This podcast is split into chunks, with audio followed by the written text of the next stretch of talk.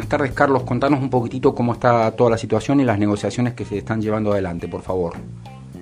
Carlos, Martina, buenas tardes. Mayor gusto escucharlos.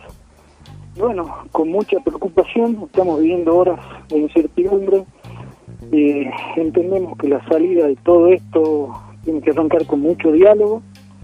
Eh, también hay que ponerle muchísima cabeza de público conocimiento eh, no solo las restricciones que tenemos en nuestro sector, sino la complejidad económica en la que ya teníamos antes de toda esta pandemia. Con lo cual este termina de ser un golpe letal y es un golpe de. Nosotros pedimos a todos nuestros gobernantes, todas aquellas personas que tengan poder de decisión, vaya responsabilidad en esa decisión, que pongan cabeza. ¿Por qué te digo esto, Carlos? porque de esto no se sale si no salen ideas superadoras. No se puede directamente mandar a cerrar inconsultamente. Es como un niño, mira, yo te comparo, hoy a la mañana le enseñaba matemática a mi hijo. Si uno le pone a una criatura un problema en la hoja y para resolver esta criatura la rompe a la hoja, no se resuelve el problema.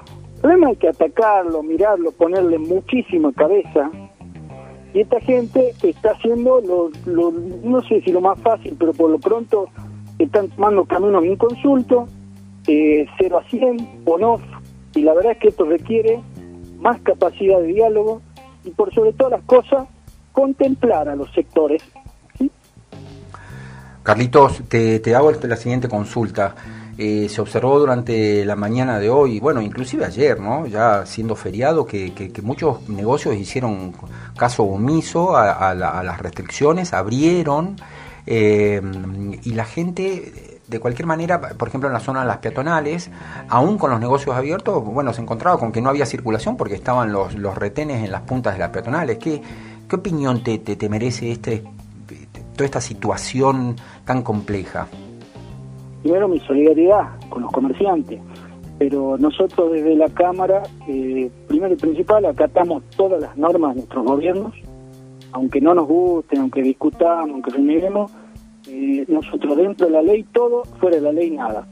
Por otro lado, eh, estoy al tanto y me llega información de gente que se tuvo que acostar en la calle en forma de, represalia, de, de mostrar su disconformidad en plena calle Urquiza hoy a la mañana. Entonces la verdad es que la situación es muy compleja.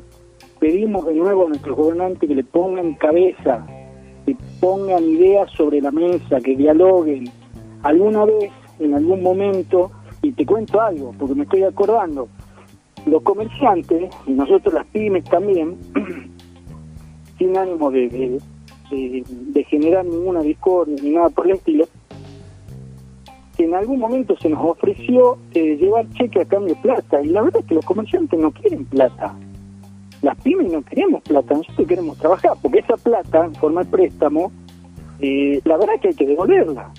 Entonces, si nosotros a la primera de cambio mandamos a cerrar todo, que ojo, entendemos la situación epidemiológica ultra crítica de la que somos parte, pero acá hay que ponerle cabeza a la solución.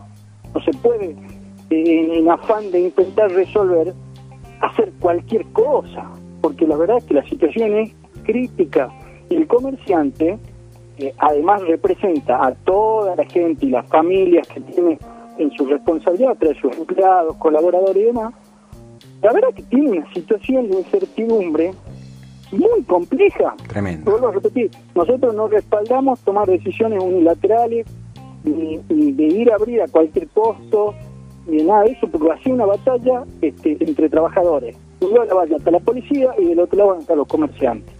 Carlos, no es la salida. Carlos, eh, una, una, nos queda solamente un minuto. Te pido que, me digas, porque hablando de ideas y de iniciativas, tengo entendido que la Cámara Pymes efectivamente ha sugerido algunas propuestas. ¿Me, ¿Me, las podés resumir brevemente, por favor?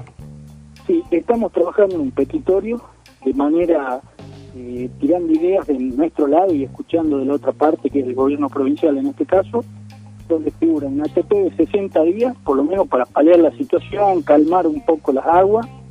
También está pidiendo diferimiento de 90 días sobre los impuestos que venzan ya. esa es la bomba que ya no tiene mecha, es la que ya queda a punto de explotar.